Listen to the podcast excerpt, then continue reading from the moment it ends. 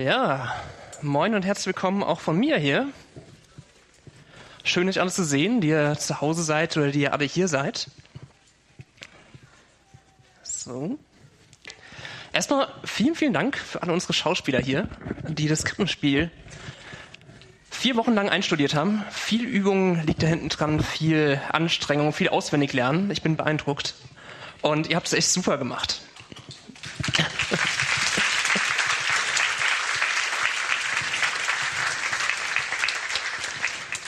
Ich denke mal, alle von euch kennen ja äh, die typische Weihnachtsgeschichte. Und es war ja die Geschichte des Krippenspiels, was aufgeführt wurde, war ja schon, ja, war die Weihnachtsgeschichte mit ein bisschen künstlerischen Freiheiten. Aber ich lade euch trotzdem nochmal ein, wir werden jetzt nicht nochmal die komplette Bibelgeschichte hier im Gottesdienst vorlesen, aber nehmt euch heute Abend doch einfach mal Zeit, setzt euch zusammen als Familie und lest nochmal Lukas 2 nach. Und dann könnt ihr auch nochmal vergleichen, wie ist es mit dem Krippenspiel oder wie es jetzt ähm, in der Bibel dann drin steht. Am Anfang der Bibel, äh, Bibel, Entschuldigung, am Anfang der Predigt habe ich ein kleines Rätsel für euch. Ja, ne? Ich habe ähm, drei kleine Gegenstände, die ich euch zeige. Ähm, und erstmal natürlich müsst ihr erkennen, was das für Gegenstände sind, was es ist. Und dann haben alle drei Gegenstände irgendwas gemeinsam. Und das würde ich dann auch wissen, was es ist. Weil wir jetzt so viele Leute sind, blende ich das oben auf dem Beamer gleich ein. Ähm, aber ich werde auch hier einen Gegenstand hochzeigen. Gerade der erste ist ziemlich klein, sodass man den erstmal nicht sieht. Ich halte ihn mal hier hoch, der ist sehr winzig. Und ich blende ihn einmal ein, dass ihr ihn vielleicht sehen könnt. Was ist das? Einfach reinrufen. Eine Eichel ist der erste Gegenstand, genau. Eine winzige, die mir extra hier rausgesucht wurde. Der zweite Gegenstand, da habe ich ihn.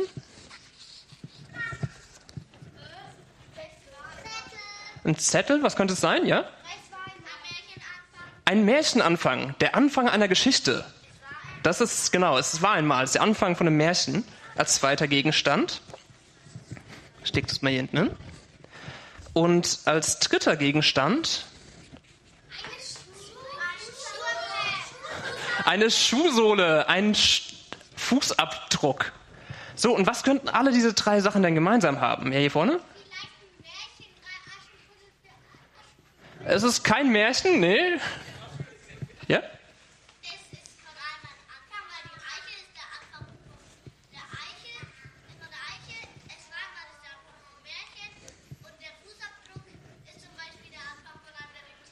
Das ist ziemlich gut. Hier wurde geraten, dass der Anfang von, äh, von Dingen ist. Das ist ziemlich nah dran an dem, was ich will. Ich weiß nicht, ob wir noch näher dran kommen.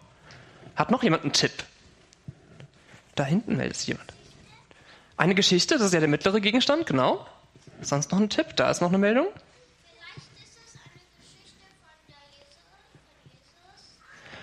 Das ist höchstwahrscheinlich, wenn ich hier vorne stehe und rede. Äh, aber nicht genau das, was ich suche. Eine Geschichte von Jesus wurde geraten. Ich, glaube, wir kommen nicht näher dran, als der Tipp mit es ein Anfang von Dingen ist. Und zwar, das sind alles drei Gegenstände, die relativ klein oder kurz sind, die mal sehr groß werden können. Also, wie gesagt, ein Anfang von Dingen, die dann größer werden. Eine Eichel, die wächst und wird zu einem riesigen Baum. So ein Geschichtenanfang ist ganz kurz, aber da kann eine lange Erzählung draus werden oder so ein ewig langes Buch. 300 Seiten bestimmt. Und so aus dem Schritt da kann ein Spaziergang werden, da kann eine Wanderung draus werden, da kann eine Weltreise draus werden, wenn man genügend Schritte aneinander hängt. Kleine Dinge, die ganz groß werden.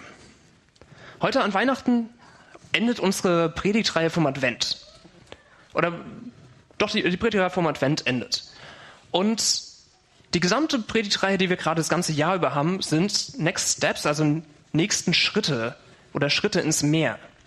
Und im Advent hatten wir jetzt Gottes Schritte zu uns. Und darum soll es heute gehen, als letztes jetzt, und zwar um den großen Schritt nach unten, Ich habe mir das Bild nicht mal so vorgestellt, wie es jetzt hinten am Beamer zu sehen ist. Das ist die Frage, ich stehe wahrscheinlich ziemlich im Weg für euch, ne? Ne? Okay, sehr gut. Also der große Schritt nach unten, also so wie so ein Fuß, der auf die Erde kommt und die Krippe, die da auf der Erde steht, kann. Nee, nee, nicht zertrampelt. Der geht nebendran. Und außerdem, der ist gewaschen, der stinkt nicht. Im Krippenspiel ging es genau darum, dieser große Schritt, Gott kommt zu uns. Josef hat am Ende als letzten Satz gesagt, Gott kommt zu uns auf die Erde. Er ist mitten unter uns und wir können ihm ganz nahe sein. Das war der letzte Satz vom Krippenspiel. Ich habe eben gerade mit der Eichel, mit der Nuss angefangen. Das ist so ein Same, ich weiß nicht, das Wort stimmt nicht ganz, Baumsame. Ich habe vorhin, ich habe gestern gerätselt, wie man das nennen kann. Das ist einfach eine Nuss. Ist ziemlich klein und unscheinbar. Also gerade die winzige, die ich hier habe, die ist so klein, dass es mir schon verloren gegangen ist. Naja. Daraus wird irgendwann so was Riesiges wie ein Baum. Und es gibt doch noch viel mehr Pflanzen, die so ein Beispiel wären. In der Bibel selbst ist ja das Beispiel von dem Senfkorn. So ein winziges Korn, wo draußen ein großer Busch dann wachsen kann. Pflanzen stehen für Wachsen, für Wachstum. Und ähnlich ist es auch mit dem Baby. Im Krippenspiel kamen dann die Kinder am Morgen, nachdem sie alle geschlafen haben, in die Krippe, in den Stall und haben sich gewundert, dass das Kind, was in der Krippe liegt, ein ganz normales Baby ist. Und dieses ganz normale Baby, das soll Gottes Sohn sein. Ich meine, so ein Baby an sich ist ja schon ein Wunder. Wie schön ist es, zusammen mit Kindern wieder das, das erste Mal zu erleben. Neue Sachen kennenzulernen, immer wieder neue Sachen zu entdecken und natürlich zu wachsen. In alle Richtungen. Ihr Kinder erlebt es ja selbst jetzt in der Schule, wenn ihr immer wieder neu was lernt oder wenn ihr wachst. Wer von euch ist im letzten Jahr fünf Zentimeter oder mehr gewachsen. Eins, zwei, drei, vier, fünf, sechs, sieben. Ja, das, sind, das sind einige, die da so viel gewachsen sind. Ähm, wir anderen wachsen mehr in die Breite und ich hoffe nicht in fünf Zentimeter im Jahr. Das ist, sollte hoffentlich ein bisschen langsamer sein. Gott kommt als Baby auf die Welt, als hilfloses Kind, das einfach nicht alleine überleben kann. Das heißt, Gott gibt all seine Macht, die er im Himmel hat, auf und macht sich ganz klein und kommt mit Jesus, seinem Sohn, auf die Erde. Als Baby. Auf der einen Seite was ganz Besonderes, auf der anderen Seite eins der normalsten Dinge der Welt. Es kommen jeden Tag ungefähr 207.306 Kinder auf die Welt. Das ist eine ganz schöne Menge. Und deswegen ist es auch nicht so verwunderlich, dass nur wenige sofort den König der Welt erkannt haben. Denn zu diesem Zeitpunkt war er ein ganz normales Kind. Gott kommt auf die Erde, wie wir alle anderen auch, als schreiendes, hilfloses Kind. Aber in jedem Baby steckt unglaublich viel Möglichkeit, unglaublich viel Potenzial. Und umso mehr auch natürlich in dem Jesusbaby. Denn das, was da in der Krippe liegt, das ist der Anfang einer Geschichte. Ich habe es ja genau richtig geraten. Und zwar eine Geschichte, die die meisten von uns kennen, eine Geschichte, die auch in der Bibel drin steht, und eine Geschichte, die auch noch bis heute andauert. Es ist eine Geschichte, die unglaublich inspirierend ist. Es war einmal, ihr habt es ja schon alle gesagt, das ist ein Anfang von einem Märchen. Und ein Märchen soll ja, zum Beispiel Aschenputtel, soll ja zum Beispiel sein, dass da oft eine Moral aus der Geschichte ist, also dass man irgendwas draus lernt. Das jetzt die Frage hier, habt ihr schon mal irgendwas aus Märchen gelernt? Nee? Eher nicht. Suppenpeter ist auch ein Märchen. Kann man vielleicht auch was draus lernen?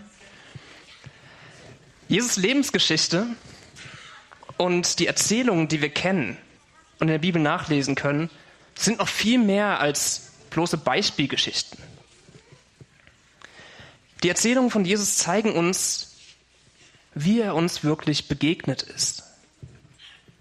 Die ganze Bibel ist ja ein Buch, die Begegnungen zwischen Gott und uns Menschen beschreibt. Und ja, mit Jesus ist es das ultimative Aufeinandertreffen. Er, der Gott in allem gleich war und auf einer Stufe mit ihm stand, nutzte seine Macht nicht aus zu seinem eigenen Vorteil. Im Gegenteil, er verzichtete auf alle seine Vorrechte und stellte sich auf dieselbe Stufe wie ein Diener. Er wurde einer von uns, ein Mensch wie andere Menschen. Aber er erniedrigte sich noch mehr. Im Gehorsam gegenüber Gott nahm er sogar den Tod auf sich. Er starb am Kreuz wie ein Verbrecher. So beschreibt es Paulus in Philippe, das zweite Kapitel, die Verse 6 bis 8.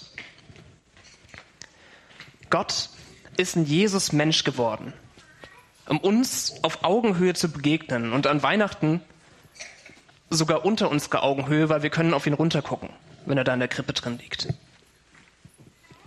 Auf ein Baby. Hilflos, machtlos, einfach nur ein Bündel voll mit Leben. Und jedes, ich habe schon mehrmals gesagt, jedes Baby ist was Besonderes. Aber nicht? Doch. Aber in dem Jesus-Baby lag da etwas noch ja, Außergewöhnlicheres in der Krippe. Und das wurde auch in unserem Krippenspiel betont. Da haben die Hirten gesagt, Gott ist im Besonderen und im Alltäglichen. In etwas Alltäglichen wie in einem Baby, wie es Hunderte gibt, und gleichzeitig im Besonderen, wie jedes Kind, jeder von euch, der ein einzigartiges Wunder auch ist. Und ja, hier in der Krippe fing die Geschichte der Rettung von uns allen an. Das war nämlich ein erster Schritt, dem viele andere dann folgten. Und damit meine ich jetzt nicht, dass dieses kleine Baby da ähm, sofort loslaufen konnte. Auch wenn manche Krippenbilder so aussehen, als würde da so ein erwachsener Mensch in der Krippe drin liegen und würde am nächsten Tag zur Arbeit gehen. Ich, ich glaube, dass, glaub, dass Jesus ein ganz normales Baby war. Nicht besonders rein oder hold oder groß oder wie auch immer unsere normalen Weihnachtslieder das beschreiben. Ich glaube noch nicht mal, dass es eine besonders stille Nacht war. Weil wahrscheinlich Jesus wie ein ganz normales Baby geschrien hat. Eine heilige Nacht war es trotzdem, aber besonders still wahrscheinlich eher nicht. Mit ersten Schritten meine ich diesen Schritt, den Gott zu uns gegangen ist. Wir fragen uns dann sonst immer, ja, wo geht's denn hin? Was, was steht denn für mich als nächstes an? Was soll ich denn als nächstes tun? Wo geht's als nächstes hin? Es gibt auch eine bestimmte Entfernung, die wir nicht von uns aus überwinden können. Ein Weg, den wir nicht gehen können. Und das war der Weg zu Gott, die endgültige Beziehung, die war gestört. Und wir haben es nicht geschafft, das zu überbrücken. Und weil wir diesen Weg nicht gehen können, ist Gott uns diesen Weg entgegengegangen. Weihnachten ist, dass Jesus uns entgegenkommt und uns mitnimmt die Schritte, die wir nicht gehen können. Also der große Schritt nach unten, auf die Welt, zu uns. Und Jesus, er läuft voraus und er hinterlässt ziemlich tiefe Fußspuren, in denen wir dann folgen können. So funktioniert letzten Endes Nachfolge. Das, was Jesus uns so viel erzählt hat, wo er uns mit reinnehmen will. Er hat die doppelte Strecke zurückgelegt damit wir da mitkommen können. Jetzt eine Frage für euch. Freut ihr euch, wenn ihr Besuch bekommt? Ja, davon auch? Wenn ja, wie geht man dann so mit einem Besuch um? Zum Beispiel, wenn ihr Freunde einladet oder Verwandte jetzt an Weihnachten kommen. Ich hoffe nur die Verwandten, die ihr mögt. Hoffentlich mögt ihr alle. Natürlich. Ja, das ist, dann lernst du sie kennen. Normalerweise wenn mich jemand zu Hause oder extra bei mir zu Hause besucht, wo ich wohne, dann nehme ich mir extra Zeit natürlich für die Leute, die kommen. Ich verbringe dann auch gerne Zeit mit diesen Menschen. Und ich sorge dafür, dass es einfach ihnen gut geht. Jetzt feiern wir an Jesus, äh, feiern wir an Weihnachten, dass Jesus zu Besuch kommt. Und ja, da ist die Frage, verhandeln wir Jesus so, wie wir einen guten Besuch behandeln würden? Nein? Oh, das wird traurig. ja? Jesus kommt an Weihnachten zu uns zu Besuch, wo wir da immer wieder dran denken, aber er kommt doch immer wieder und will immer wieder bei uns einkehren. Und ich zitiere nochmal den letzten Satz, den Josef gesagt hat, das ist nämlich genau das. Gott kommt zu uns auf die Erde. Er ist mitten unter uns und wir können ihm ganz nahe sein. Heute ist der Tag an Weihnachten, wo wir eigentlich einen Geburtstag feiern. Und zwar den Geburtstag von dem da, von Jesus. Die Frage ist, schenkt mir ihm überhaupt die Zeit, die ein Besucher oder ein Geburtstagskind kriegen würde? Um dabei zu helfen, ähm, hier den großen Schritt Gottes zu uns nach unten für euch besser vorstellbar und besser mitnehmbar zu machen, habe ich äh, für euch ein kleines Geschenk vorbereitet. Doch. Und zwar ist ja Jesus das Licht der Welt. Das ist ja der Grund, weswegen wir so ganz viele Kerzen immer stehen haben, zum Beispiel am Tannenbaum oder überall. Weil Jesus selbst in die dunkelste Jahreszeit Licht reinbringt. Und er tat einen riesigen Schritt zu uns, um ja, euch zu treffen, mit uns Gemeinschaft zu haben. Und um das zu symbolisieren, habe ich ziemlich viel Zeit damit verbracht, ganz viele Kerzen zu gießen. Und zwar in äh, Fußform. Denn das ist ein Fuß, genau. Und zwar, weil Jesus ist das Licht der Welt, deswegen eine Kerze. Und der Fuß für den Schritt, die Schritte, die Jesus zu uns getan hat, an Weihnachten. Ich habe es nicht mehr geschafft, für jeden einzelnen von euch eines zu gießen. Dafür hatte ich nicht genügend Zeit, dafür seid ihr zu viele. Aber ähm, ich werde später beim Ausgang stehen und da könnt ihr gerne vorbeikommen, dass wenigstens pro Haushalt ihr euch eine Kerze holen könnt. Da müsst ihr euch einigen, wer von euch die dann holen darf. Und ja, ich bitte, dass jeder Haushalt von euch eine von diesen Kerzen mitnimmt, stellt die zu Hause hin auf eine feuerfeste Unterlage, die, die sind nur Wachs, macht sie an und denkt mal drüber nach, was Gottes großer Schritt zu uns bedeutet.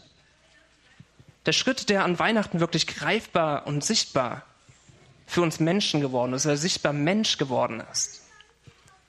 Nehmt euch mal Zeit, Jesus bewusst zu begegnen und das anzunehmen. Weil dann feiert ihr das Geburtstagskind und den Geburtstag von Jesus richtig. Amen.